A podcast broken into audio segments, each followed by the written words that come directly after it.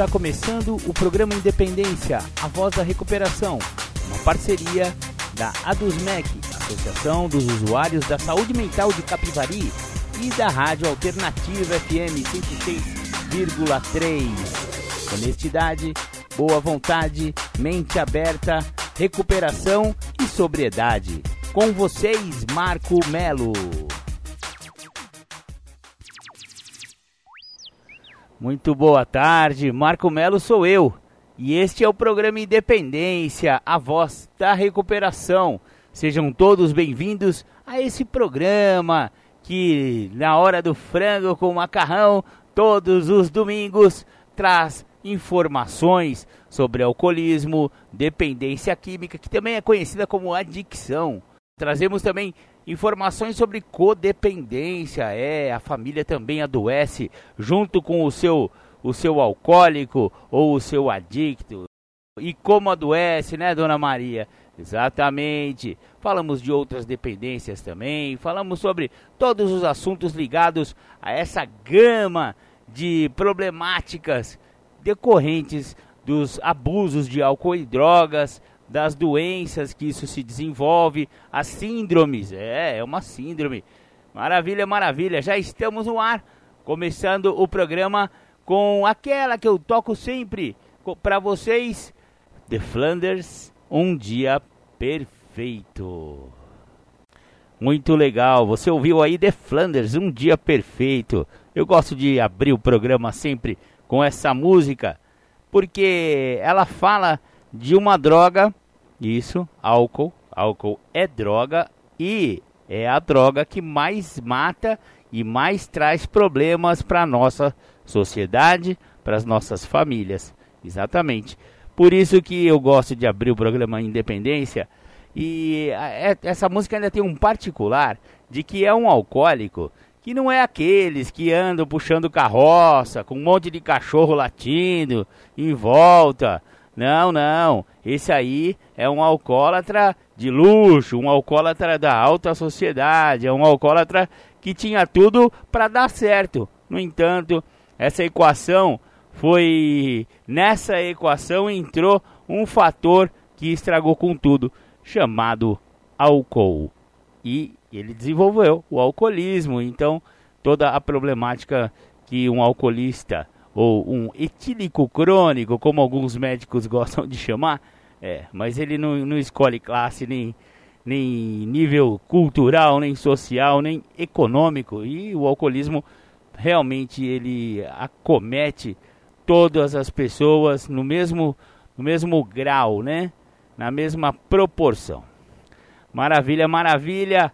Só que o programa de, de alcoólicos anônimos, narcóticos anônimos, enfim, os tais dos 12 passos da recuperação, eles são o programa mais é, eficazes no combate a essas doenças de alcoolismo, adicção, etc, etc.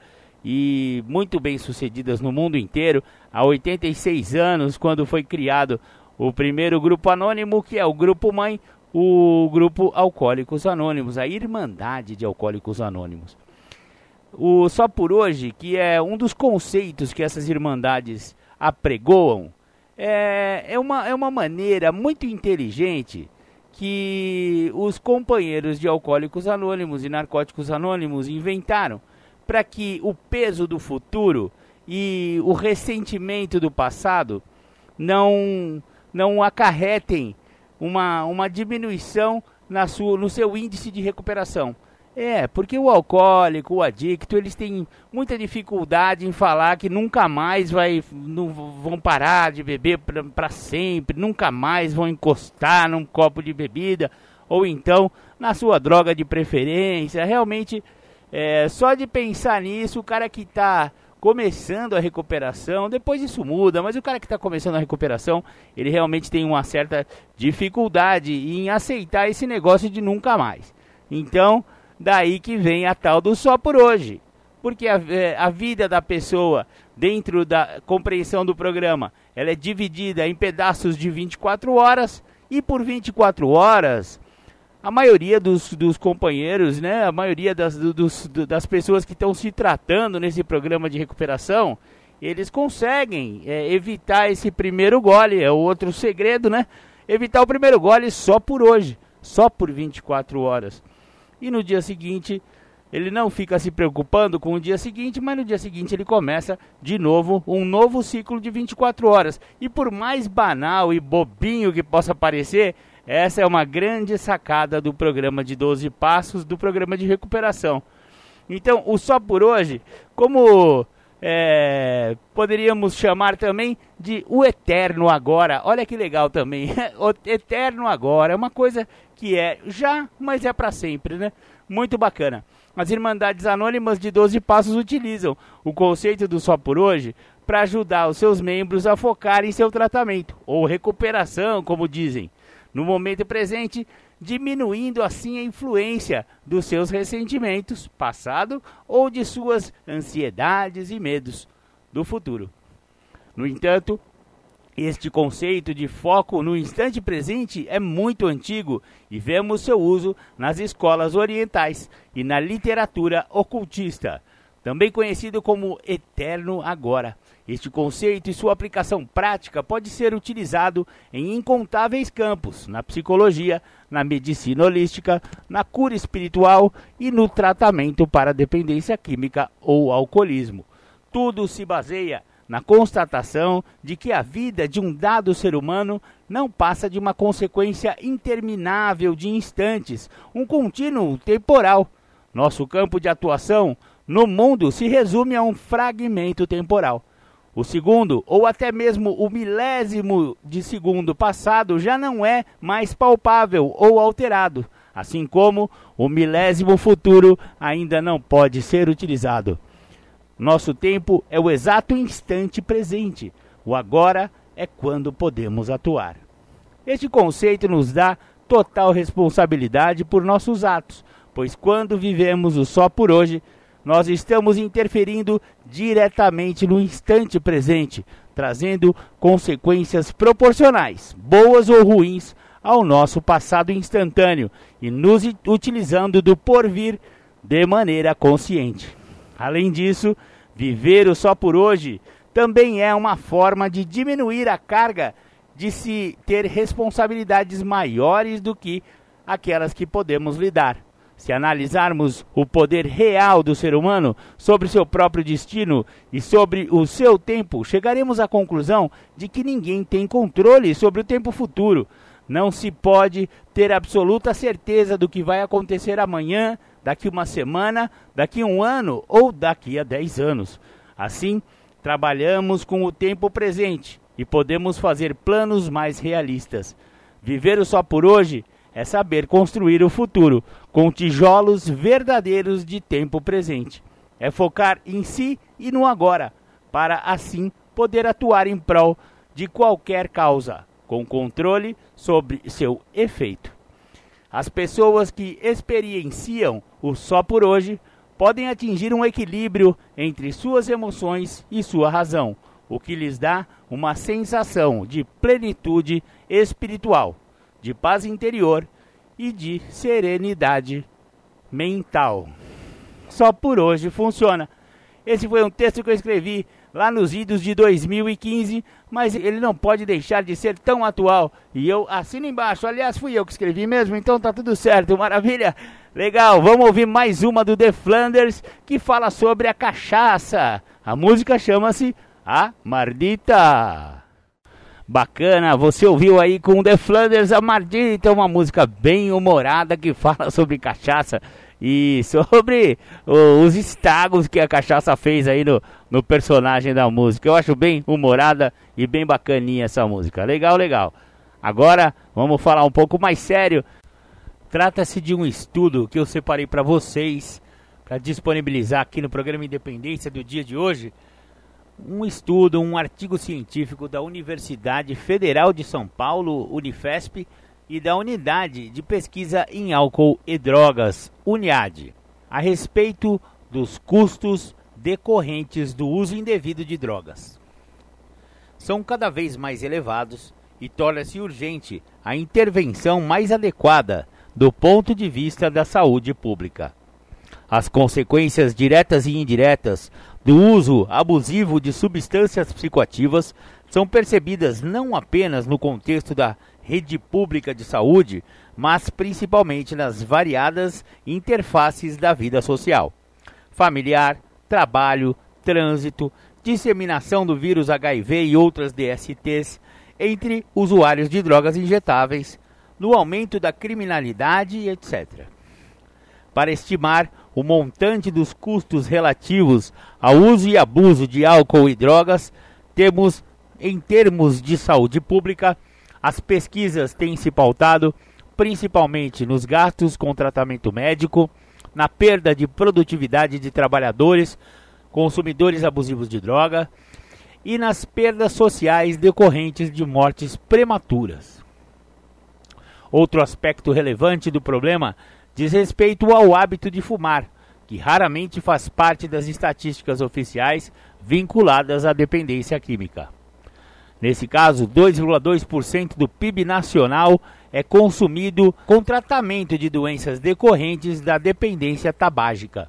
Estima-se que 5% da assistência especializada do país destina-se ao tratamento de casos de abuso de outras drogas que não o álcool, equivalendo neste caso a 0,3% do PIB. A estimativa é que no seu conjunto, o custo das drogas psicoativas no Brasil corresponde a 7,9% do PIB por ano, ou seja, cerca de 145 bilhões de reais. Nos Estados Unidos, os custos econômicos totais do abuso do álcool foram estimados em mais de 300 bilhões de dólares, sendo que mais de 80% destes custos foram relativos ao tratamento, morbidade e mortalidade assistência aos transtornos por uso e abuso de álcool e outras drogas no SUS. No Brasil, os gastos relativos a internações decorrentes do uso abusivo e da dependência de álcool e outras drogas ultrapassou os 900 milhões de reais. O alcoolismo ocupa o segundo lugar no grupo das doenças que mais incapacitam, considerando a prevalência global o sistema de internação hospitalar do Sistema Único de Saúde, SUS, registrou que a cirrose alcoólica do fígado foi a sétima maior causa de óbito na população acima dos 15 anos.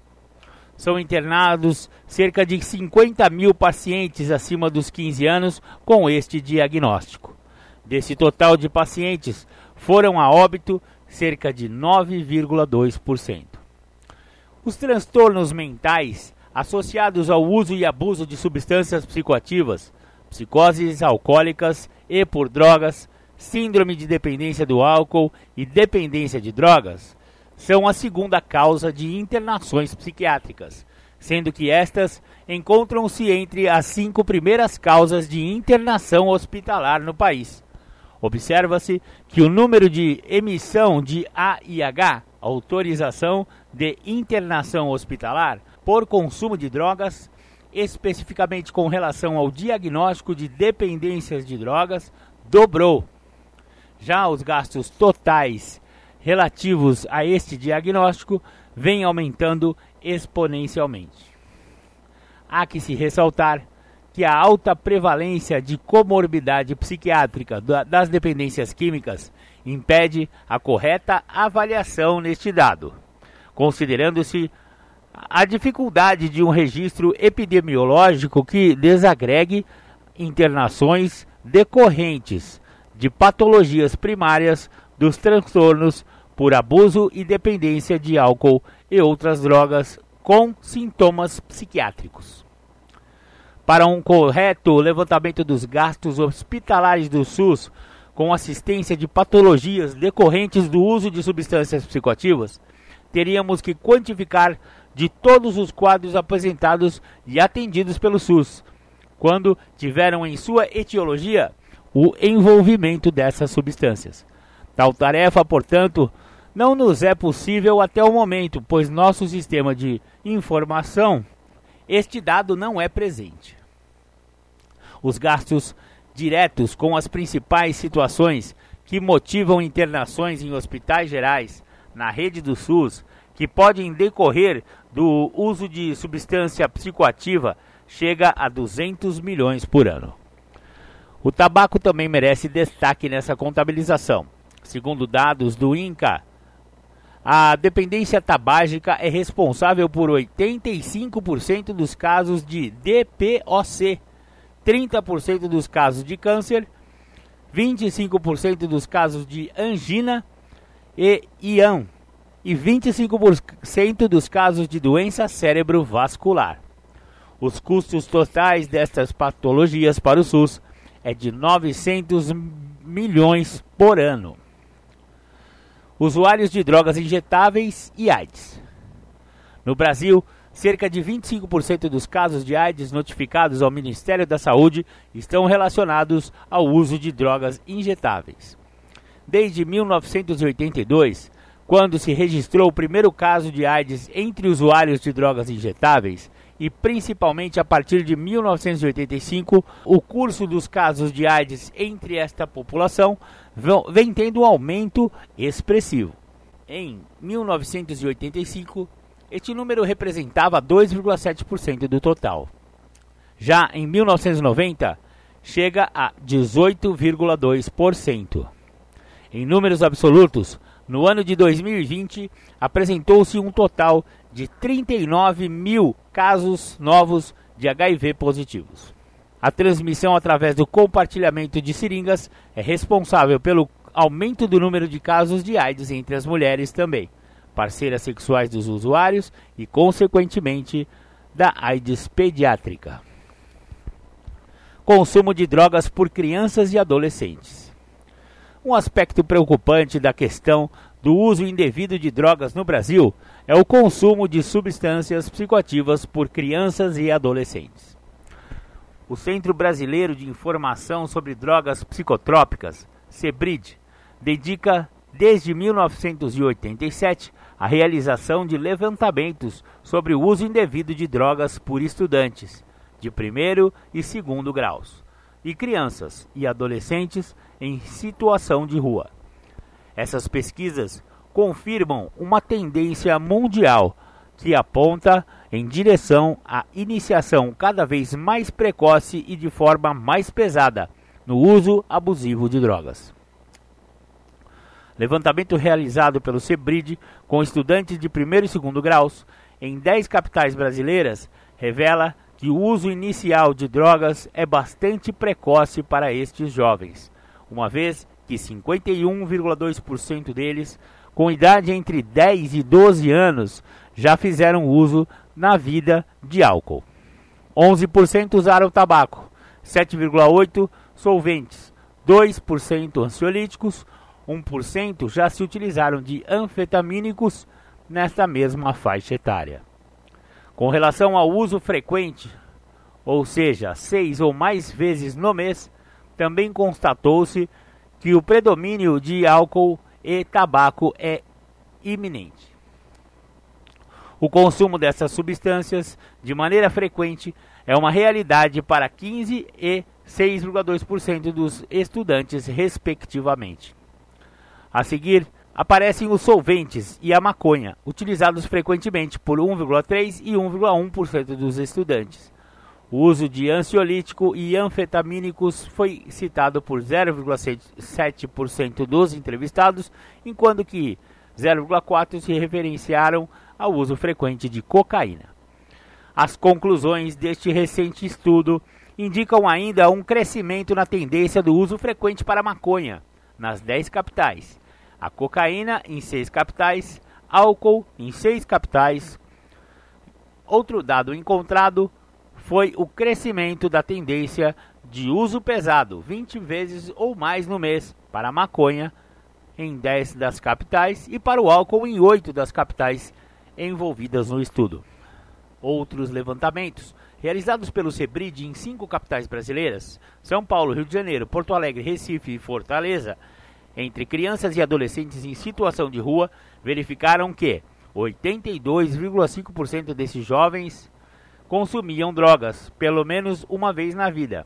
71 em Porto Alegre, 64 em Fortaleza e 57 no Rio de Janeiro. As drogas mais comumente usadas por crianças e adolescentes em situação de rua são tabaco, entre 71 e 68%, inalantes, cerca de 42%, maconha, cerca de 25%, álcool, cerca de 29%, seguidas da cocaína e derivados nas capitais do sudeste do país, cerca de 6%, e anticolinérgicos. Anticolinérgicos são o chá de trombeta, bentil, alguns xaropes, alguns, alguns medicamentos que dão barato, né? Nas capitais nordestinas foi de 18,5%, galera. Segundo a mesma pesquisa, os inalantes e a maconha foram as drogas iniciais, tendo muitas crianças relatado que começaram a usá-las entre 8 e 10 anos de idade. O uso de medicamentos havia diminuído em São Paulo, enquanto atingiu proporções epidêmicas em Fortaleza, cerca de 42%. Violência e consumo de drogas. Concomitantemente ao incremento do, do fenômeno do abuso de drogas depara-se atualmente, principalmente nos centros urbanos, com um aumento da violência e da criminalidade. Este fenômeno está diretamente vinculado, além de fatores outros como desemprego e a distribuição desigual da riqueza, ao consumo de drogas. A relação entre desemprego, tráfico e consumo de drogas, aliás, já é comprovado por vários estudos nos Estados Unidos e Europa, e recentemente, o, o jornal Folha de São Paulo publicou pesquisa realizada pelo Departamento de Investigações sobre Narcóticos, DENARC, de São Paulo, com 981 traficantes, usuários e dependentes de drogas, que revela que cerca de cada 100 traficantes, 75% estão desempregados e que de cada 100 usuários e dependentes, 76 estão desempregados. O perfil levantado pela mesma pesquisa ainda aponta que do total de traficantes presos pelo DENARC no ano de 1987, 87,4% apresentavam baixa escolaridade, até o primeiro grau completo. O perfil levantado pela mesma pesquisa ainda aponta que do total de traficantes presos pelo DENARC, 87,4% apresentavam baixa escolaridade, com o ensino básico completo no máximo. Somando-se a este fato, o dado que a grande maioria dos usuários e dependentes detidos tem entre 15 e 30 anos. Tem-se um quadro gravíssimo que, de um lado, atinge a faixa etária mais afetada pelo desemprego, e que, por outro, em decorrência da baixa escolaridade, desabilita a inserção e a competição no mercado de trabalho. Segundo pesquisa realizada pelo Instituto Nacional de Abuso de Álcool e Alcoolismo nos Estados Unidos, o uso excessivo de bebida é um fator verificado em 68% dos homicídios culposos, 62% dos assaltos, 54% dos assassinatos e 44% dos roubos ocorridos no país. O fator álcool é mais relevante em casos de violência doméstica, de acordo com o mesmo estudo. Cerca de dois terços dos casos de espancamento de crianças ocorrem quando os pais agressores estão embriagados. O mesmo ocorre nas agressões entre marido e mulher. No Brasil, infelizmente, a situação não é diferente. Em Recife, o Instituto Materno Infantil de Pernambuco realizou estudo qualitativo e quantitativo com metodologia de grupos focais sobre as principais causas da alta prevalência de casos suspeitos de transtornos psiquiátricos de menores, síndrome de ansiedade e depressão, em mulheres de 20 a 45 anos na comunidade de Sítio Grande. Verificou-se que as dificuldades com maridos foi a primeira causa apresentada pelos grupos, sendo que o alcoolismo do marido foi apontado como a principal dificuldade enfrentada por estas mulheres no relacionamento familiar. Outra causa importante relatada pelos grupos foi a dificuldade com os filhos usuários de drogas. Consumo de drogas e trânsito. A preocupação com o uso de álcool e outras drogas por condutores de veículos automotores se traduz nos números alarmantes relativos a acidentes de trânsito no país.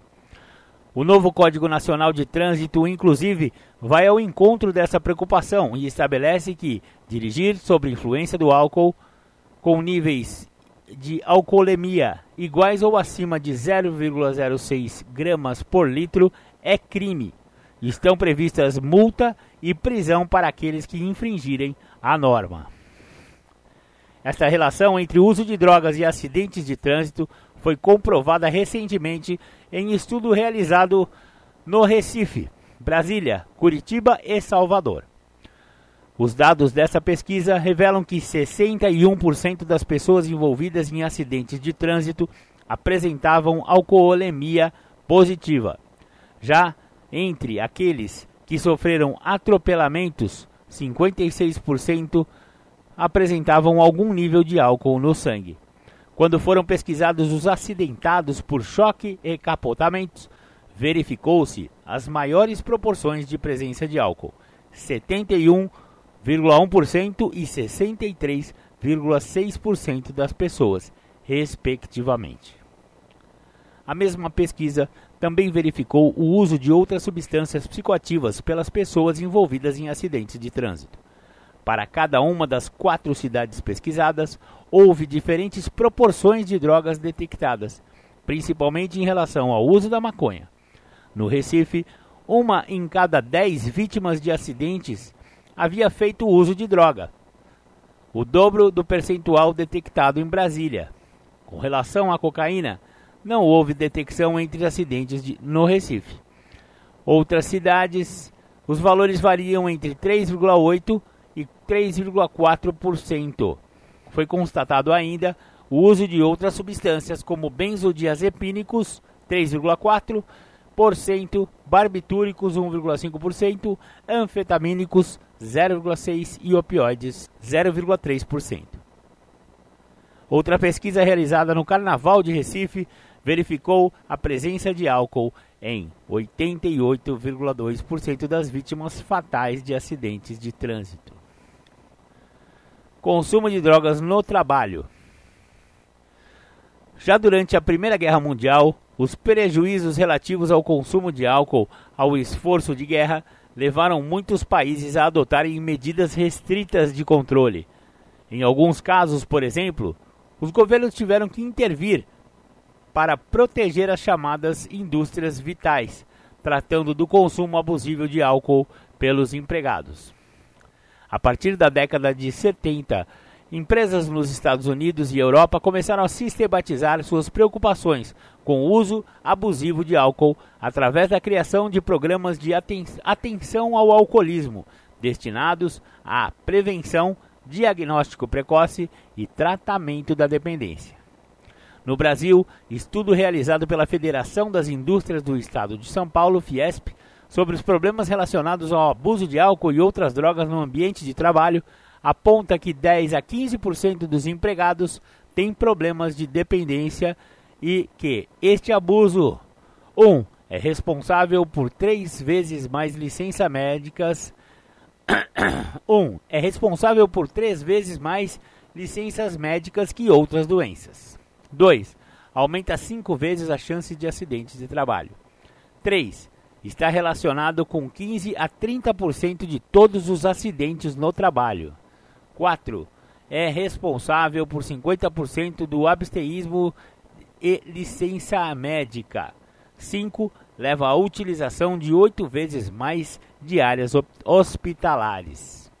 E 6. Leva a família a utilizar 3 vezes mais assistência médica e social. Pesquisa realizada junto a colaboradores da empresa de telecomunicações do Ceará constatou que o tempo de afastamento dos empregados com alcoolismo é bastante superior ao de outros distúrbios.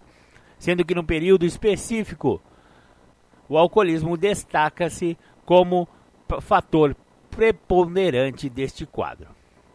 O programa de prevenção de alcoolismo da Petrobras relata uma redução de 169 para 89 dias de licença com atestado médico por ano, com a diminuição de 45% das faltas após 18 meses do funcionamento do serviço. Muito bem, muito bem. Este foi então o estudo da Unifesp da Uniad a respeito dos custos do uso de álcool, do uso e abuso, né, galera, de álcool e droga. E várias várias coisas interessantes que eu mostrei aqui para vocês. Eu vou destacar uma que eu achei assim bem, essa droga no trabalho, por exemplo, eu achei assim muito sério, né? Você viu que é, é diretamente proporcional o número de pessoas e você viu que o número de pessoas alcoólicas dentro do, das empresas é aquele número que eu vivo falando aqui, de 10 a 15% das pessoas sofrem de alcoolismo. E isso é, acaba acarretando afastamento, desemprego, enfim, né? Um monte de presepada por causa do tar do arco, né, negos? Beleza, beleza? Agora eu vou disponibilizar para vocês aquele rapzinho, é, aquele rapzinho da recuperação, pra gente dar uma descontraída e já já a gente volta.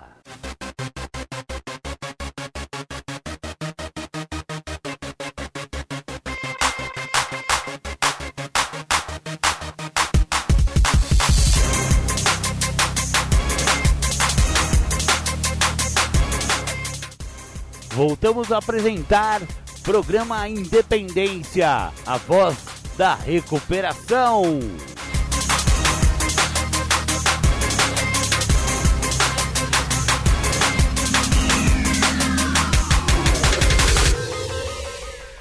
Legal, voltamos aqui com o programa Independência. Antes tivemos o rapzinho aí, da hora, o rap da recuperação. Aliás, eu não sei quem são os autores, nem os cantores, nem os DJs, nem os MCs. Se alguém souber, tiver essa informação, favor, passar aqui no Zap Zap da rádio 99650 1063 para a gente poder dar os créditos que são de direito. Legal. Agora vamos ouvir o Júlio César Butti com sua primeira temática do dia. Ele vai falar primeiro, segundo e terceiro passo de recuperação das drogas e do álcool através do programa de Narcóticos Anônimos. Com vocês, Júlio César Butti. Bom, queria primeiro agradecer o convite de poder falar de primeiro, segundo e terceiro passo. O que, que eu entendo e o que, que eu acredito muito desses três passos?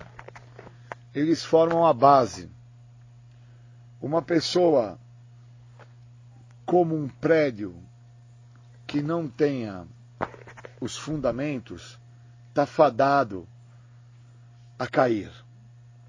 Muitas vezes as pessoas acreditam que entrar em recuperação é ficar sem beber o álcool ou sem usar a droga e já se encontra em recuperação.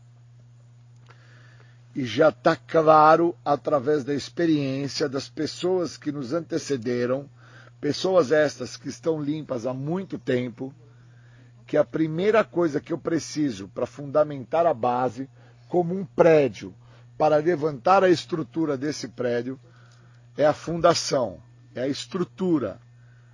Então, para que eu entre em recuperação, eu preciso construir uma estrutura. Senão eu não consigo. Quando eu chego ao programa, eu chego sem base, sem estrutura, sem direcionamento eu chego sem entender o que estava me acontecendo.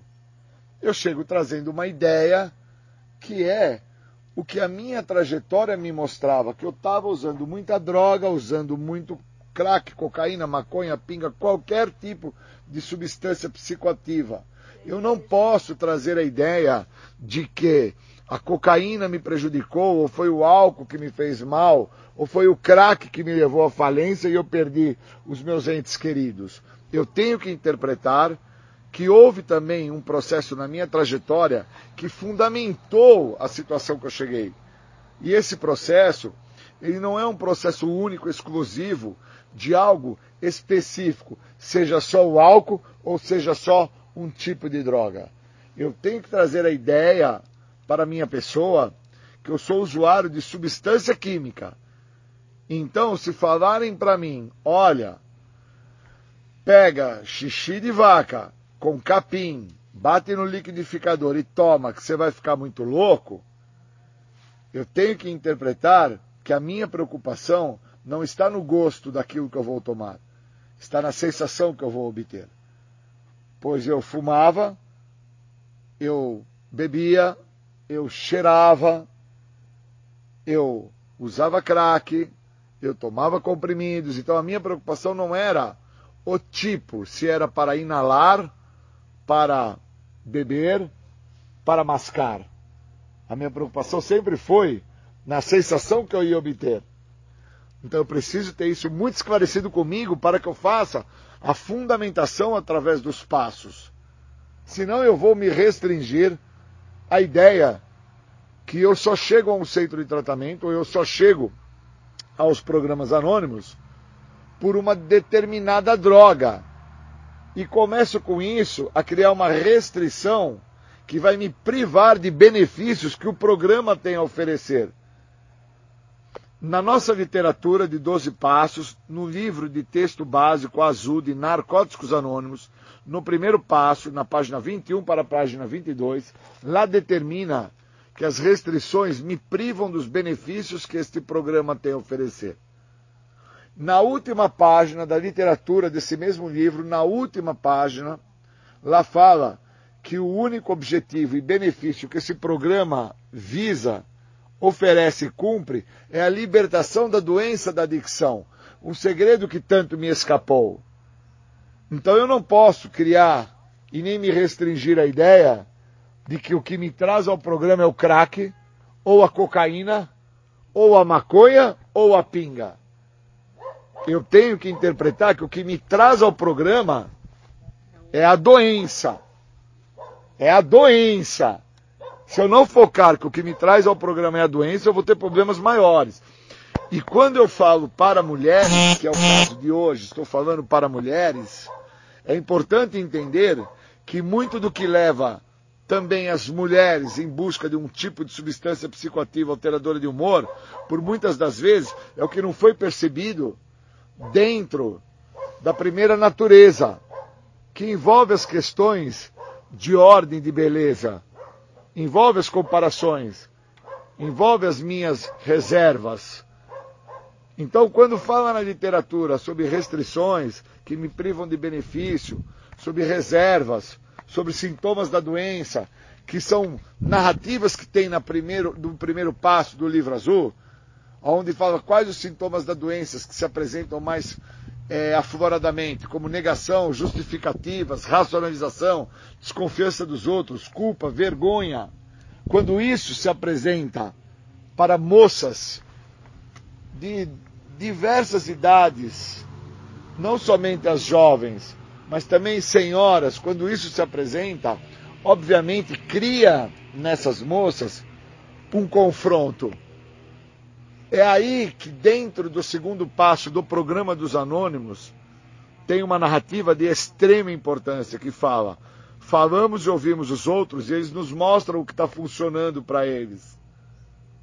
Porque se eu não falo para o outro o que está funcionando para mim, o outro que tem uma situação que ele não entende que está se apresentando para ele, ele nunca vai saber o que está funcionando para mim que pode vir a funcionar para ele. E aí o segundo passo, por muitas das pessoas, passa-se batido. E só vai descobrir que passou batido por esse passo lá na frente. E compreender que é um passo de extrema importância, porque é um passo que me deixa lúcido, sóbrio, me faz interpretar que a perda do senso de limite a perda do meu senso crítico me faz cometer inúmeras insanidades, pois eu passo a repetir, por repetidas vezes, uma série de fatores que, ao repeti-los, eu até acredito que eu não vou ter problemas, Mas eu estou tendo problemas. Pois eu estou por fumar droga continuadas vezes, esperando um resultado diferente, e não tenho resultado diferente. Eu estou por beber continuadas vezes, esperando que o porre seja diferente, eu não tenho porre diferente. Eu estou por fazer uso de um comportamento abusivo, me prostituindo, esperando ter um resultado diferente, e eu não venho tendo resultados diferentes. Então, mulheres em tratamento, elas necessitam deste passo e necessitam se aprofundar no segundo passo. Para que não caiam no alto engano da doença, que no terceiro passo, onde nós trabalhamos questões de vontade e necessidade, porque o terceiro passo fala da entrega, o terceiro passo ele deixa claro que eu vou ter que entregar minha vida e a minha vontade nas mãos de um poder maior. Esse poder maior ele só vai se apresentar no segundo passo quando falamos e ouvimos os outros. E esse poder maior ele só se apresenta no segundo passo quando no primeiro passo eu interpreto a minha total impotência e perda de controle. Então, quando eu fundamento e construo a base, eu tenho chance para levantar o prédio. Essa é a diferença que muitas das pessoas não compreendem do programa de recuperação. Elas acham que vão se recuperar por osmose, ou então vão se recuperar porque pararam de usar, parou de fumar, parou de cheirar, parou de beber. E a recuperação não consiste pelo parar.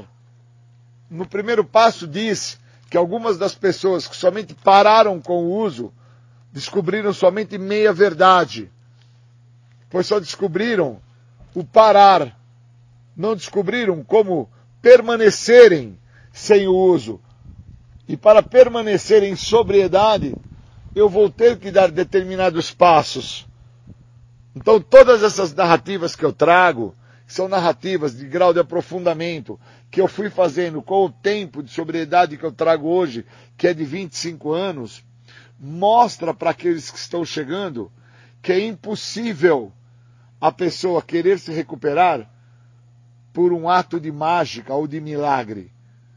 Vai necessitar, sim, de princípios espirituais que são citados no programa, como honestidade, mente aberta e boa vontade. A honestidade é a base para que eu tenha mente aberta, para que eu escute o que o outro está falando para que eu tenha boa vontade de buscar praticar o que o outro está me direcionando.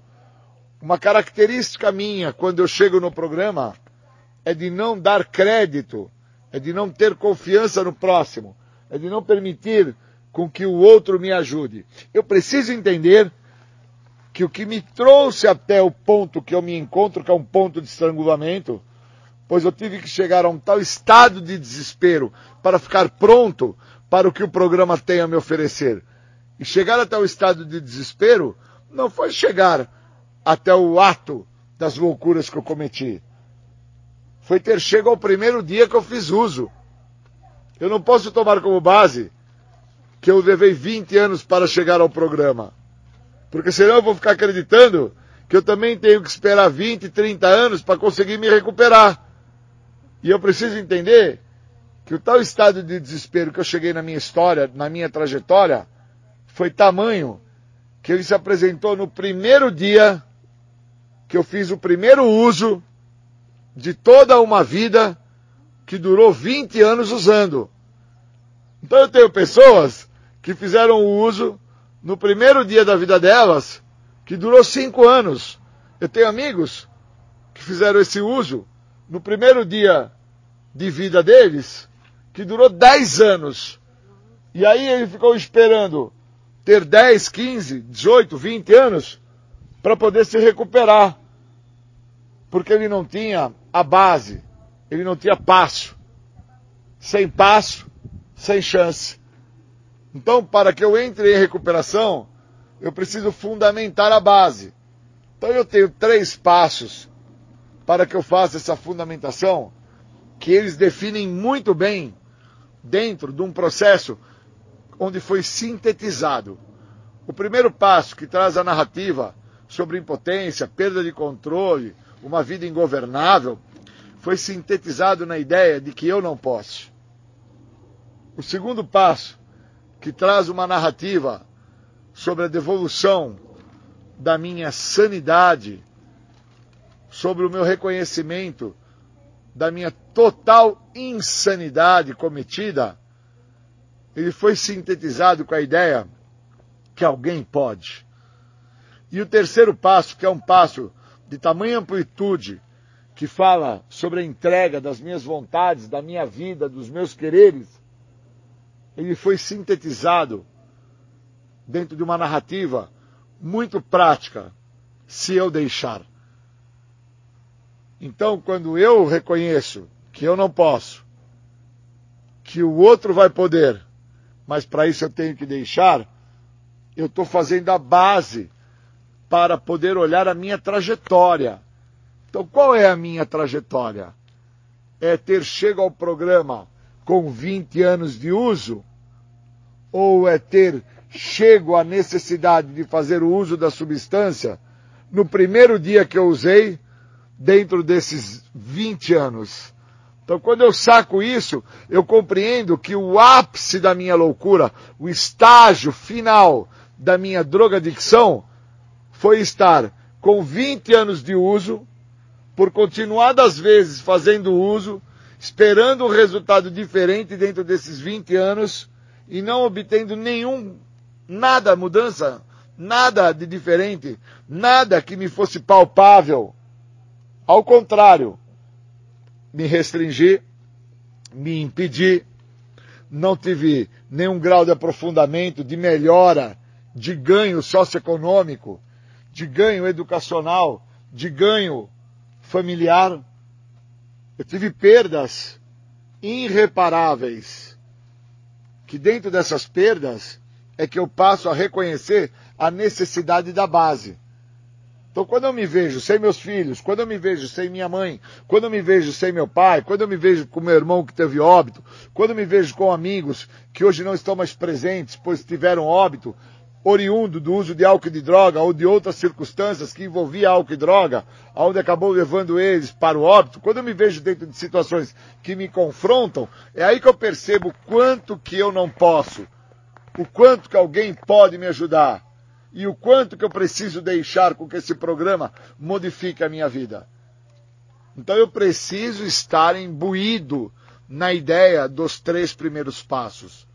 Eu preciso compreender, através da literatura do grupo dos anônimos, o quanto esses passos têm de funcionabilidade na minha trajetória, não na ideia de não fazer-me beber ou não fazer-me usar o químico mas sim o quanto funcional esses passos vão ser na minha trajetória. Pois é na minha trajetória que se encontra o ponto de total desequilíbrio que eu busco no químico, no álcool, na droga, em qualquer tipo de substância psicoativa, uma forma de equilíbrio. Porque eu tenho filhos, as meninas têm filhos, suas mães têm filhos, e as mesmas em estado de desequilíbrio buscam um subterfúgio de ação rápida. No caso da pessoa que é portadora da doença da adicção, esse subterfúgio de ação rápida é álcool, é droga, é substância psicoativa. No caso de uma pessoa que já tem uma predisposição para um, ser uma pessoa de obesidade, ela vai se tornar uma comedora compulsiva. Ou em uma pessoa que tem uma necessidade de obtenção de bens, ela vai se tornar uma compradora compulsiva. Então eu tenho que interpretar que a base do programa, primeiro, segundo e terceiro passo, ele não pode ser usado somente para aquilo que eu acredito que foi o que me trouxe ao tal estado de desespero que eu me encontro, que foi o que me levou para a clínica, ou me levou para um hospital, ou me levou para um sanatório. Eu preciso entender que a base, primeiro, segundo e terceiro passo, vai me levar a ter contato com quem eu sou. E uma vez tendo contato com quem eu sou dentro da minha trajetória, eu vou compreender por que, que eu acabei fazendo uso da substância química quando eu tinha um relacionamento e dentro da conduta deste relacionamento, estando junto com esse relacionamento, eu não estava sendo feliz. E aí eu busco, ao beber, o grau de felicidade. Ou eu busco através de uma situação adversa que está se passando, preencher o que está me faltando, que seria me tornar um comprador ou um comedor compulsivo. Então, quando eu tenho esse grau de aprofundamento, através dos três primeiros passos, eu interpreto onde eu me encontro. Então, hoje eu me encontro dentro de uma condição que eu tenho a necessidade de usar o que o programa está me oferecendo. O que, que o programa está me oferecendo agora? A libertação da doença da adicção. Aonde que eu me encontro para isso? Eu me encontro num hospital psiquiátrico, eu me encontro num centro de tratamento, numa comunidade terapêutica, eu me encontro num sistema carcerário, ou eu me encontro num grupo anônimo. Não me importa o local. Eu preciso focar dentro da proposta que o programa oferece. Por isso que o programa funciona para mim da mesma maneira que funcionou para outros. Por isso eu tenho que compreender que quando eu estou me referindo à ideia de construir uma base, de solidificar essa base, de preparar a base para que eu venha dentro dessa construção como um prédio, que para que ele seja levantado andar por andar, a fundamentação tem que estar sólida. Então, as pessoas que não querem fazer uma fundamentação sólida através do programa são aquelas pessoas que vão somente aprender e saber somente meia verdade que elas vão acreditar que pararam num local, porque a família levou elas para esse local, colocou elas nesse local, onde elas não queriam estar nesse local, estão naquele local e vão ficando naquele local porque não tem como sair daquele local. E na realidade, o que está acontecendo com essas pessoas? Elas estão por apenas entender, ouvir a buscar compreender, somente meia verdade. Porque a verdade inteira se dá quando esta pessoa, através dos três primeiros passos, ela fundamenta a base e compreende que ela não tinha outra saída na vida dela a não ser usar álcool e droga. Porque a rua que ela vivia era ruim. Os pais que ela tinha não eram os pais que ela queria. A cor do cabelo não era o que ela estava afim. O seio dela não veio do tamanho que ela acha bonito. O corpo, a bunda dela, não é a bunda que ela almejava ter. A cor dos olhos não agrada a Eva. Ela não se aceita. E o processo de autoaceitação, ele vem através do programa. Esse é o processo de recuperação que eu preciso fundamentar. Como que o processo se apresenta? De que maneira que os três primeiros passos vão me ajudar. Como que eu posso fazer para com que esse programa se torne efetivo e ativo na minha vida? Aonde eu me encontro? É no hospital? É no centro de tratamento? É no sistema carcerário? É no sistema psiquiátrico? Não importa. Eu preciso fundamentar a base. Uma vez que eu fundamente a base, eu estou apto a me sentir-me liberto da doença da adicção. E aí eu começo a compreender a importância que teve aonde eu passei.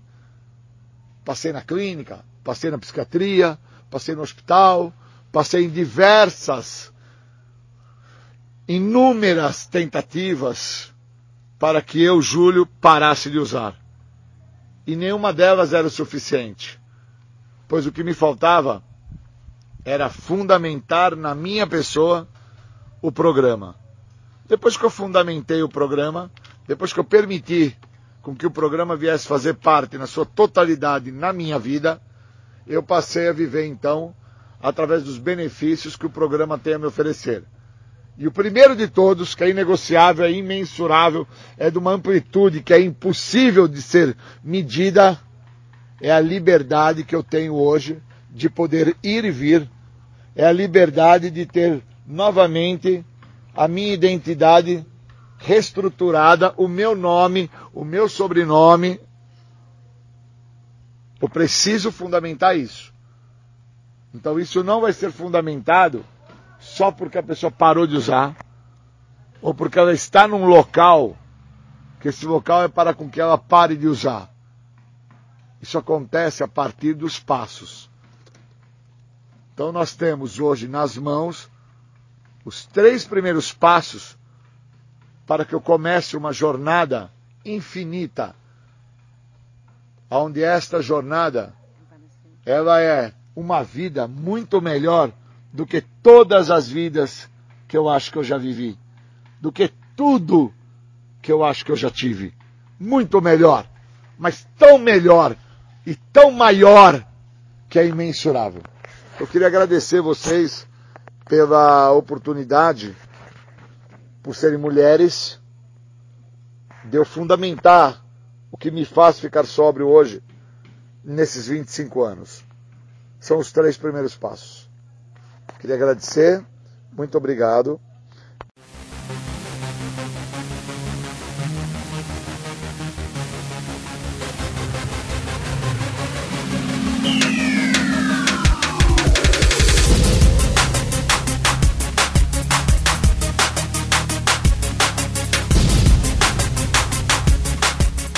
Você está ouvindo o programa Independência, a voz da recuperação. Para participar ou tirar suas dúvidas, ligue 3492 3717 ou então pelo WhatsApp 99650 1063.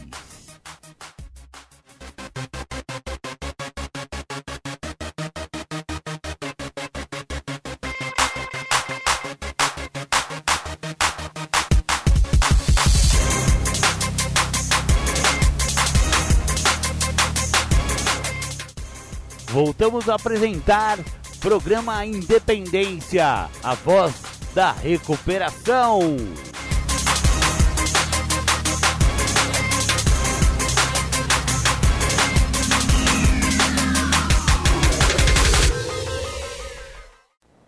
Legal, voltamos aqui dos estúdios da Alternativa FM 106,3. Muito obrigado pelos nossos apoiadores aí no nosso apoio cultural, bacana, bacana. Agora, um pouco sobre a doença do alcoolismo.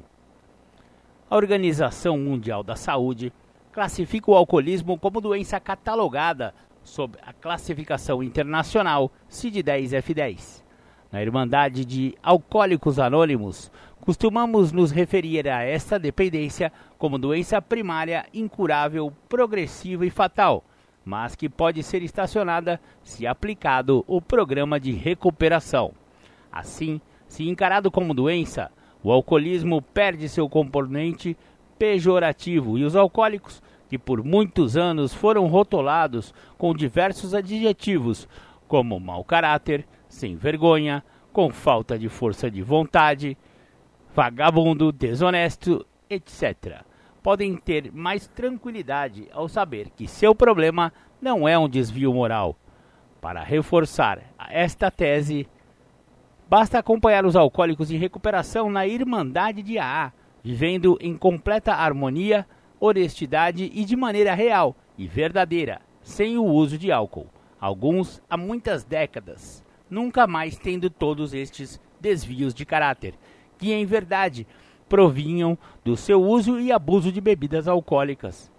O alcoolismo é uma doença do comportamento. Desta forma, se observados por esta ótica, não existem ex-dependentes nem ex-alcoólatras, nem mesmo ex-dependentes de fumo, por exemplo, pois a doença é incurável. Uma vez alcoólico, sim, o termo alcoólatra não tem sido mais empregado, sempre alcoólico. Porém, colocamos no final o componente em recuperação, pois é um processo para a vida toda, de 24 em 24 horas. Só por hoje, como costumamos dizer. Existem termos que são considerados pejorativos hoje em dia e não estão mais sendo usados, tais como pinguço, bebum, viciado, se entregou ao vício. A própria palavra vício não tem sido mais empregada pelo seu componente negativo intrínseco.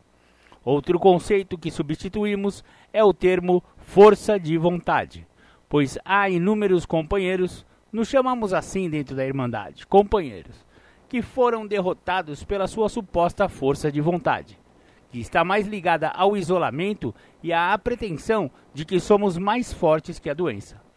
São raríssimas as pessoas que conseguem abandonar a bebida por pura força de vontade.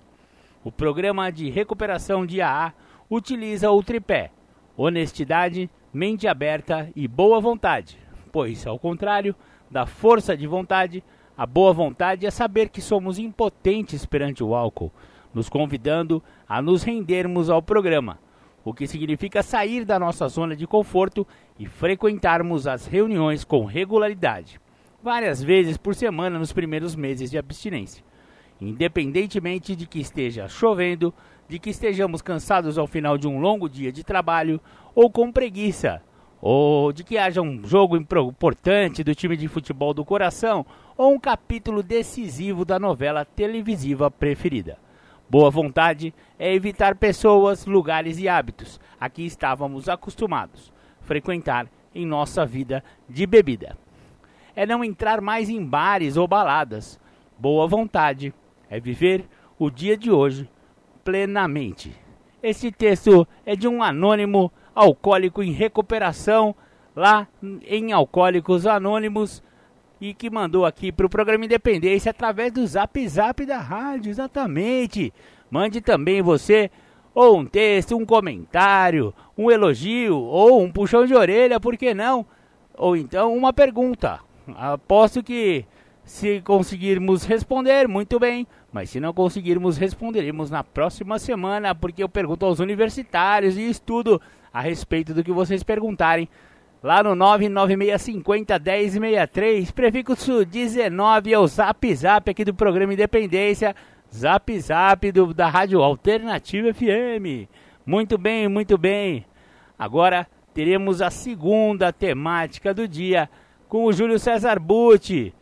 Ele vai falar aquilo que preciso tratar. Então com vocês, Julião. Bom dia, vamos falar de tratamento. Hoje nós vamos falar sobre aquilo que eu preciso tratar, que é o que falta, que é algo muito maior do que eu acredito que eu tinha um tal problema com o uso de álcool e droga, eu achava que era grande, mas eu começo a entender que aquilo que me falta é muito maior do que isso que eu achava que era grande, que era o uso de álcool e de droga. E aí eu preciso sacar.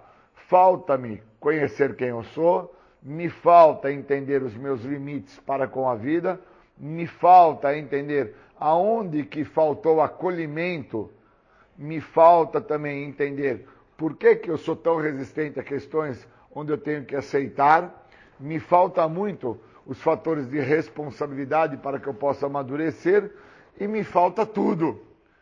E quando eu começo a olhar esse vazio de tudo que me falta, me preocupa muito. E aí eu deixo de desfrutar do benefício do programa, que fala na última parte do Mais Será Revelado, especificamente na última folha, que diz que a única coisa que o programa cumpre, e cumpre mesmo, e vai realmente me ajudar, é na libertação da doença da adicção, que foi o segredo que tanto me escapou. O restante, que é toda essa junção de faltas que eu tenho, quem vai ter que fazer a composição para tampar esses buracos, essas lacunas, vai ser a minha pessoa. Mas se eu busco dentro de uma condição aí de omissão, não olhar o que me falta e ficar-me justificando, racionalizando, transferindo, pondo culpa nos outros, buscando uma forma chula, uma forma vil, aquela forma bem barata para que eu não seja visto dentro de tudo que eu não quero me modificar, obviamente eu vou sempre reclamar de algo que me falta. Porque o programa me dá condição para que eu entenda por quais motivos me falta saber quem eu sou, mas aí eu não quero ter contato comigo. Quarto, quinto passo. Obviamente o programa me ajuda a interpretar por que, que me falta tantos limites na minha vida. Mas eu não quero olhar o que o programa me oferece. Está lá, do primeiro ao sexto passo. Eu também não quero, meu Deus do céu, entender que me falta acolhimento por causa que eu sou um cara que sofro dentro do oitavo e nono passo. Eu não tenho a visão de me restituir, resignação, sabe, fazer aquela tal reparação que é algo de profunda importância, não para o outro, para mim, para que eu me liberte dos piores momentos que eu já causei para mim. Não causo nunca para o outro. O outro se permite passar problemas ruins na vida dele. Obviamente eu sofro de uma falta de aceitação tremenda notoriamente eu não tenho mudança. Eu preciso entender onde reside o meu verdadeiro equilíbrio emocional. Está lá, no 11 passo fala disso. A hora que eu interpreto onde reside o meu verdadeiro equilíbrio emocional, eu passo a aceitar mais as coisas. Eu começo a não querer mais ficar tentando fugir, saindo nuvem a, a voar, tipo porta fora, como nuvem de fervor, como fala na literatura. Eu preciso sacar. Me falta responsabilidade para amadurecimento, porque no sexto e sétimo passo já me deixa claro.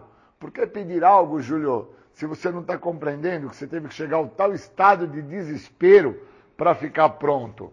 Cara, então tudo isso que você acredita que te falta, na verdade, não te falta.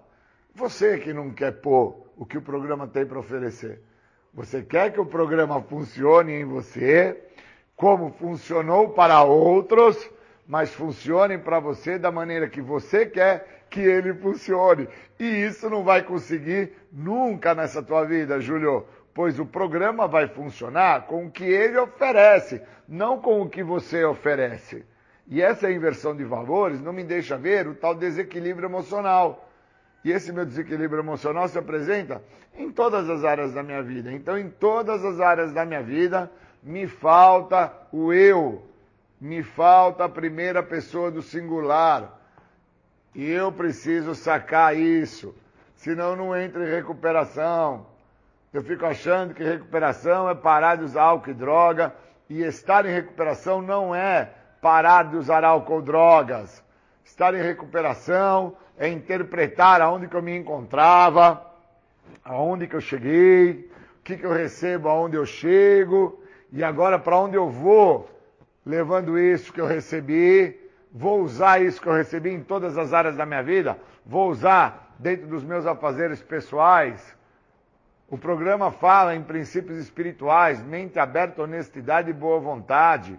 Vou usar os princípios da mente aberta para interpretar a vida como um todo, vou usar os princípios espirituais da honestidade, entendendo que ser honesto não é uma questão de não roubar, é uma questão de entender por qual motivo eu estou querendo roubar, ser honesto com o que eu sinto.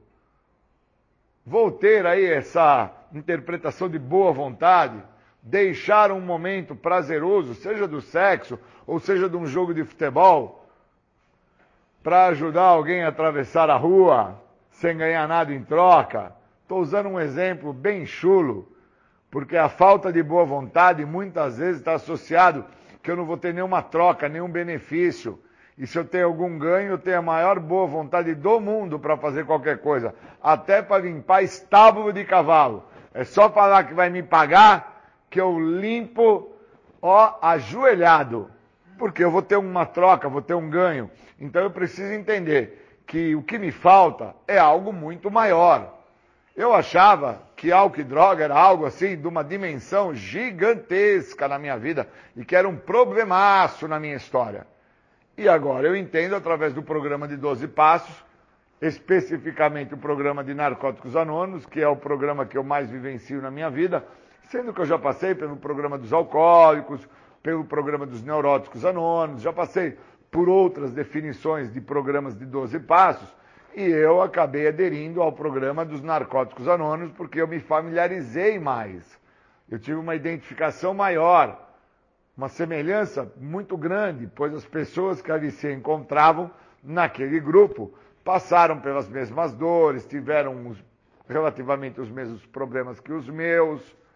Então eu começo a entender que o programa vem funcionando na vida de algumas pessoas e pode vir a funcionar na minha, desde que eu deixe com que o programa funcione. Agora, eu querer com que o programa funcione com o que eu tenho a oferecer ao programa, eu estou bem equivocado. Eu estou bem confuso. Porque se o programa precisasse do que eu tenho para oferecer, esse programa não seria eficaz. Porque o que me mostra que eu tenho que chegar no programa é a minha falta de eficácia. É isso que me mostra que eu tive que chegar ao programa, para pegar o programa, para fazer o programa se tornar eficaz na minha vida com o que o programa oferece.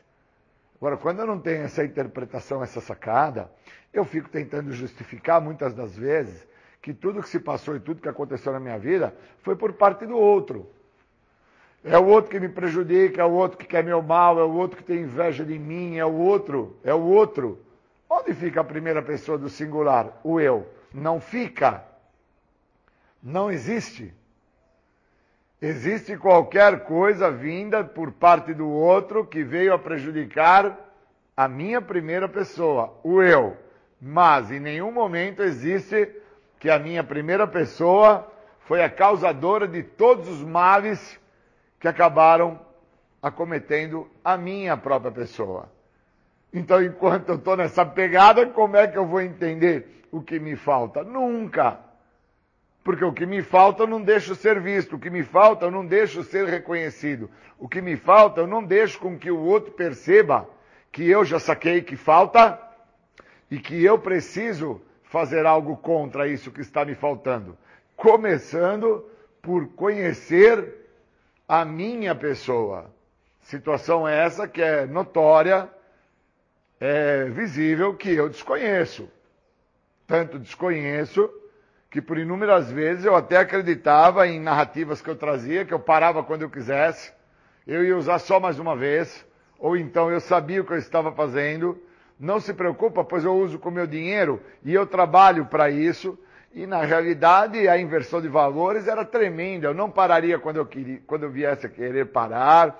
Eu não trabalhava por trabalhar, eu trabalhava para conseguir alguma condição socioeconômica para comprar droga. Eu não tinha prazer nenhum em estar trabalhando. Eu era um cara que sempre gostei de benefício rápido e fácil. Me dá para mim de uma forma rápida e fácil que eu sou o seu melhor amigo. Agora me pede lá para ir limpar o estábulo de cavalo. Você vai ver só o tempo que eu vou levar. Você vai ver se tem boa vontade. Você vai ver se tem mente aberta para escutar que eu precisava limpar aquele local para transformar aquele local num local que viesse até mesmo a cuidar e acolher uma pessoa de um ente querido meu que precisasse daquele espaço para dormir ou para viver. Aí você vai saber quem eu sou. Aí aquilo que eu estava mostrando você vai deixar de existir, vai aparecer realmente o cara que eu sou de verdade. Interesseiro, um cara que se volta para com que as coisas se apresentem para ele sempre na base da troca. Sempre na base do favorecimento. Me dá que eu te dou. Você quer que eu faça? Então me paga. E não importa se vai me pagar com um bombom ou um milhão. Eu preciso ter um ganho. E acabo não entendendo que o programa não é para ganhadores, o programa é para perdedores. Só se recupera quem é perdedor. O cara que chega ao programa sem entender que ele é um fracasso e sem compreender que ele é portador da doença da adicção e o que faz ele ser adicto é a doença e não as drogas, esse cara ainda quer ganhar dentro da maneira dele pensar. Acreditando que se ele deixar o uso de álcool e de droga, a vida dele vai ser bacana, a vida dele vai ser boa, ele vai ser pai, vai ser um marido exemplar, vai ter casa, carro, moto, barco, boné, tênis, relógio, e vai com isso, né, sublimar dentro da sociedade como um todo. E na realidade o programa não é para isso. O programa é para um perdedor que vai perder a maneira de ser, vai perder a maneira de pensar, vai perder a maneira de agir, vai permitir com que uma nova maneira, uma nova escolha de vida venha fazer parte da vida dele, pois ele é portador da doença da adicção. Um segredo que sempre o escapou. E esse segredo tem nome, adicção, escolha de vida. Então, por ser portador dessa escolha de vida, que me comprometeu por devidos anos de forma sequenciada, eu agora tenho que mudar a minha escolha de vida. Então eu tenho que optar por uma nova maneira de viver. A nova maneira de viver que fala no programa de passos são os 12 passos. E a primeira coisa que eu não quero é ter que viver o que o programa me oferece. Eu quero que o programa funcione dentro do que eu ofereço ao programa. Obviamente não vai funcionar, obviamente eu vou estar fadado ao resultado final de uma pessoa que é portadora da doença da adicção, que é retornar ao uso de álcool e de drogas, independente por quanto tempo eu esteja já sem fazer o uso até o presente momento. Que seja um dia, dez dias, cem dias, mil dias ou dez anos. Não importa. Estarei fadado a retornar ao uso, pois eu sou portador da doença. O que me faz adicto é a doença e eu preciso entender o que me falta. Não entendo o que me falta, não consigo entrar em tratamento. Fico dentro de uma narrativa chula, um farelo. Fico dentro de uma exposição de algo, acreditando que o outro vai compreender que o vizinho me prejudicou, o meu irmão me prejudicou porque ele tinha ciúmes de mim, a namorada que eu arrumei me corneou, a minha mãe não gosta tanto assim de mim, ela gosta mais da minha irmã, porque a minha irmã faz as coisas para minha mãe. E eu preciso parar de fazer essa conta transferência que é o desejo imaturo de ser feliz de uma pessoa que não consegue encontrar felicidade em viver. E o estado de felicidade desta pessoa, obviamente falando de mim, teve muito associado ao uso do álcool e das drogas. E quando eu usava, eu era extremamente feliz. Na realidade, eu sofria de uma falsa felicidade, pois eu não sabia que aquilo que eu usava mudava a minha maneira de pensar, minha forma de agir, meu jeito de ser. Então, aquilo que eu tinha que ser, de verdade, um garoto que precisava trabalhar sua inferioridade, sua obesidade, seus complexos, nunca assim eu fiz. Porque o uso de álcool e de droga deteve o processo de evolução, de crescimento. Notoriamente, eu me transformei em algo que eu não sabia que eu estava por me transformar. Quando eu chego ao programa, eu chego faltando tudo. Faltando tudo. Não é faltando somente o meu nome, é faltando tudo. Quando eu falo tudo, eu estou falando em algo muito maior do que o uso de álcool e de drogas, que eu achava que era algo de uma dimensão tremenda de grande, que eu achava que porque eu fazia uso de álcool e de drogas, então esse negócio que eu usava era, era assim de uma dimensão que me prejudicava, me atrapalhava, me, me fazia, e na verdade isso tudo era um estado de, de devaneio, de loucura, que eu assim manifestava. Porque o uso de álcool e de droga era só o uso, os problemas que me levavam ao uso eram muito maiores. Eu nunca tinha olhado para os problemas que eu já trazia comigo desde a minha infância. Fui crescendo, fui alimentando esses problemas, fui dando vida a esses problemas. Esses problemas passaram a agir por conta própria, uma vez que eu, portador da doença da adicção, não do uso de álcool e de droga, da doença, não entendendo que a doença tem vida própria, a mesma se alimenta dos meus complexos, obviamente eu preciso alimentar esses complexos. E aí eu passo a alimentar eles com cocaína, crack, maconha e pinga. Como a doença da adicção é uma doença que tem duas vertentes muito fortes, que é a compulsão e a obsessão, toda vez que eu estava muito triste, eu usava um pouquinho de droga, eu já ficava contente. Como a doença tem as duas vertentes, compulsão e obsessão, eu usava cada vez mais, de forma mais compulsiva, mais obsessiva, para não ficar tristinho. E aí caracterizou o meu estado de total dependência da substância psicoativa alteradora de humor, do estado de felicidade, do estado de vida, que na verdade eu nunca vivi nada. Eu sobrevivi dentro de um ápice de loucura causado pelo uso abusivo de álcool e outras drogas.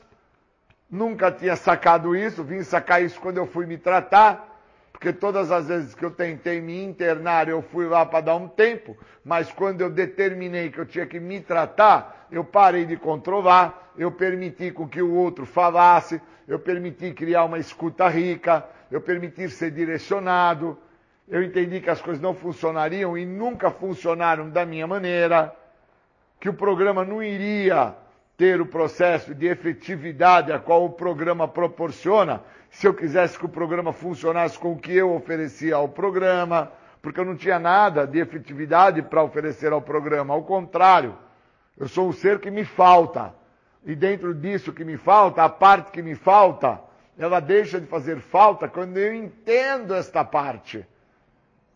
E uma das partes que sempre me fez falta foi entender que eu era portador da doença da adicção. A partir do momento que eu interpretei que eu, por ser portador da doença da adicção, eu tinha uma grande chance para me tratar, eu entro em recuperação.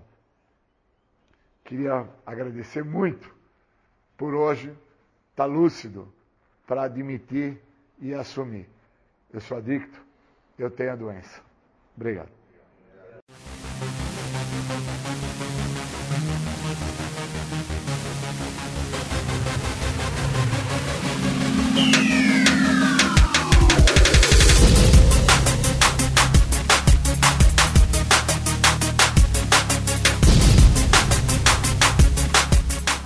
Você está ouvindo o programa Independência, a voz da recuperação. Para participar ou tirar suas dúvidas, ligue 3492 3717 ou então pelo WhatsApp 99650 1063. Minha música possa te levar amor, não quero ver. É, é isso aí, você ouviu Criolo ainda há tempo. E antes você ouviu Armandinho, Semente. Finalmente, fale a verdade de que árvore você nasceu. Eu gosto muito desses dois sons aí. Eles têm a ver com o programa Independência no sentido de que é, encontram uma nova maneira de viver, uma maneira mais saudável de se viver. Muito bacana, muito bacana. Legal. Vamos dar continuidade aqui com o programa Independência. Ainda temos uns minutinhos, né? para falarmos sobre um problema, né? Um problema não, mas um, um fato muito sério, né? Como conversar com seus filhos pequenos, né? A respeito de álcool e drogas, principalmente a respeito de drogas. Não adianta. Quanto mais a gente esconde, mais curioso vai ficando o, o menino, ou mais curiosa vai ficando a menina. É, Dona Maria, vamos falar a verdade? Quanto mais a gente esconde a problemática, eles vão aprender da maneira errada depois. Então é melhor que a família tenha uma boa estratégia de falar de temas polêmicos, por exemplo, como drogas, mas o sexo também é uma outra, um outro bom exemplo sobre isso aí. Não podemos esconder das nossas crianças porque elas não são bobas. Elas vão começar a receber informações, principalmente no mundo globalizado e num mundo informatizado de internet que nem hoje, onde toda criança acaba tendo acesso a um smartphone. Ah, mãe, empresta seu celular para eu jogar. Só que também ele tem acesso ali a toda a internet, enfim, né? Vão acabar recebendo informações desencontradas, distorcidas para a mente daquela criança que ainda não está preparada para algumas informações. Então é muito importante que nós saibamos como nos comunicar com as crianças. Então, vamos lá sobre isso, eh, conversando com seus filhos sobre drogas. Entre 5 e 8 anos de idade. Discutir e mostrar que algumas coisas que você pode usar ou comer podem ser prejudiciais ao corpo. Exemplo: se você adora chocolate e come todos os dias grandes quantidades, você poderá ficar obeso, ter problemas estomacais, desarranjos intestinais, cáries, etc elogiar suas crianças por manterem um bom cuidado com seus corpos, evitando coisas que podem ser prejudiciais a eles. Agora é hora de começar a explicar o que é álcool e cigarro. Explicar a ideia do vício, que o uso dessas substâncias pode vir a ser um hábito ruim, difícil de parar, como a pessoa come, que come chocolate sem parar. Mostrar que algumas pessoas tem esse tipo de hábito para assumir esta decisão. Somente quem é adulto. Não é vendido para crianças. Se a venda ocorre, é uma transgressão da lei. Explicar que drogas são vendidas ilegalmente e também fazem muito mal ao organismo. E explicar que as pessoas que usam drogas são dependentes, não conseguem se controlar. Retome o exemplo do chocolate mostrando que pode ser assim com as drogas, só que muito pior. Depois, entre 9 e 11 anos, crianças nessa idade podem lidar melhor com discussões mais sofisticadas. Use a curiosidade normal da criança para discutir como as drogas podem causar eventos traumáticos, como acidentes ou problemas familiares. Os amigos começam a ser extremamente importantes nesse momento, e as crianças mais velhas podem ser as primeiras a apresentar o álcool, tabaco ou drogas aos menores. Faça ensaios de situações onde os amigos oferecem cigarro, álcool ou drogas, discutindo sobre os tipos de re resposta apropriada. Deixar claro que sua posição em relação ao consumo de álcool e drogas. Se você fumar cigarro, não adianta esconder. Isso pode alimentar o hábito da mentira na família. Se você beber, Beba com muita moderação. De preferência, não beba. Se já foi um dependente de álcool, compartilhe sua experiência, no sentido de que seu filho não repita os mesmos erros. Em relação ao consumo de drogas, é importante para os filhos saberem que não é a favor do uso, pois no caso contrário, você pode marcar com uma permissividade. É muito complicado pais que falam que vão usar junto com os filhos, pois se ele está afundando, o pai barra mãe vai se afundar junto. Não podemos esquecer que os pais são modelos e, por tal, figura de autoridade. Se a autoridade sucumbe, por que o jovem não pode sucumbir? Por outro lado, se já foi dependente, agir da forma citada em relação à dependência do álcool. Entre 12 e 14 anos.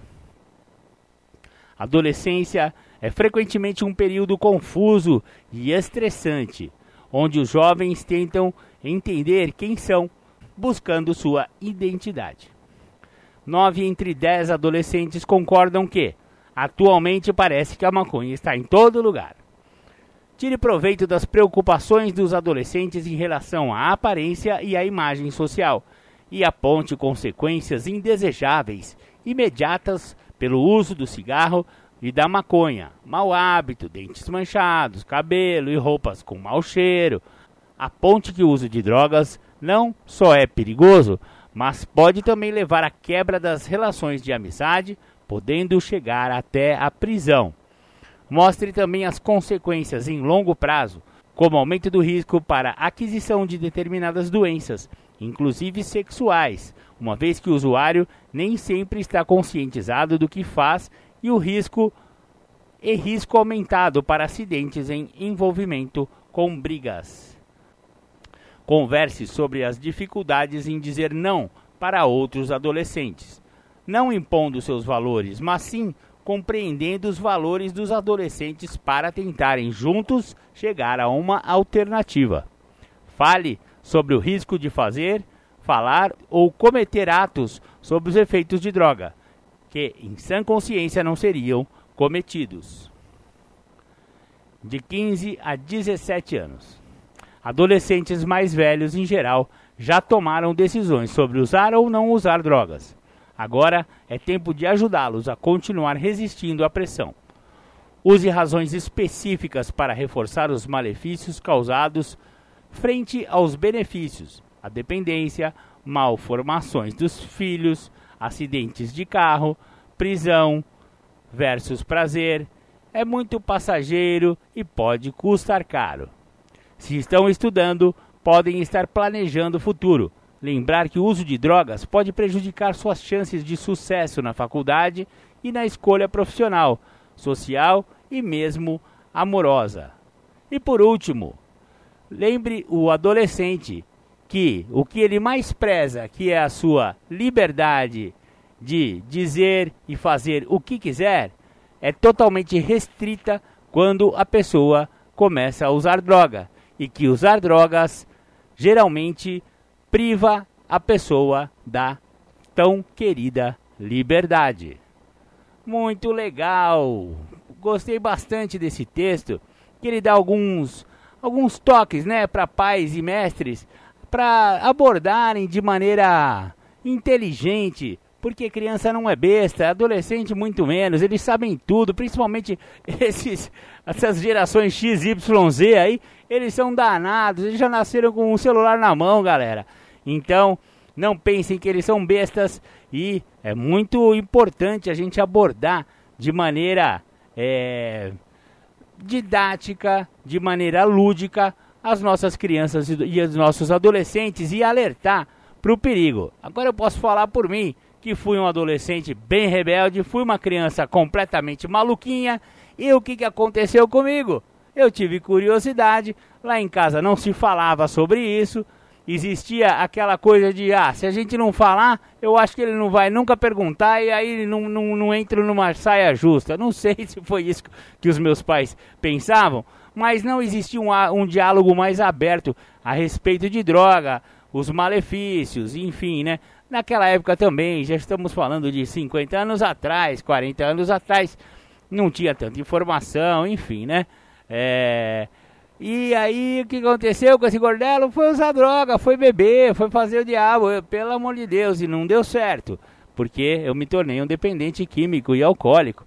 E é isso que eu não gostaria que as nossas crianças, é, o que acontecesse com as nossas crianças. Eu tenho é, agora quatro, cinco sobrinhos e sobrinhas e eu prezo muito pela sobriedade, né? Pela limpeza da alma e do corpo dessas crianças. Eles são meus amores e eu não gostaria que eles é, batessem a cabeça como o tio deles bateu.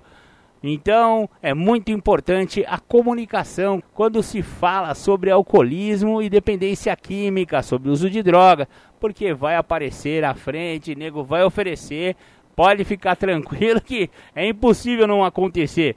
Então, quando acontecer, que eles estejam preparados com informação, e é para isso que o programa Independência está aqui trazer informações científicas a respeito de alcoolismo, droga, codependência, adicção, etc, etc, etc. Legal, legal. O, o programa Independência vai ficando por aqui. Eu deixo meu grande abraço, meu grande beijo. Ah, lembrando do seu Noel, obrigado, viu, seu Noel? Me liga todo sábado, a gente conversa. Seu Noel é um exemplo de recuperação aqui na cidade de Capivari. Um abraço e um beijo também para todos os companheiros e companheiras que estão em recuperação na cidade de Capivari, Rafar e nossa região. Obrigado e fiquem com o programa Tardes Sônicas as Pedradas do Rock and Roll. Lá não tem rock and roll Nutella não, é só raiz. Beijo no coração. Tchau, tchau.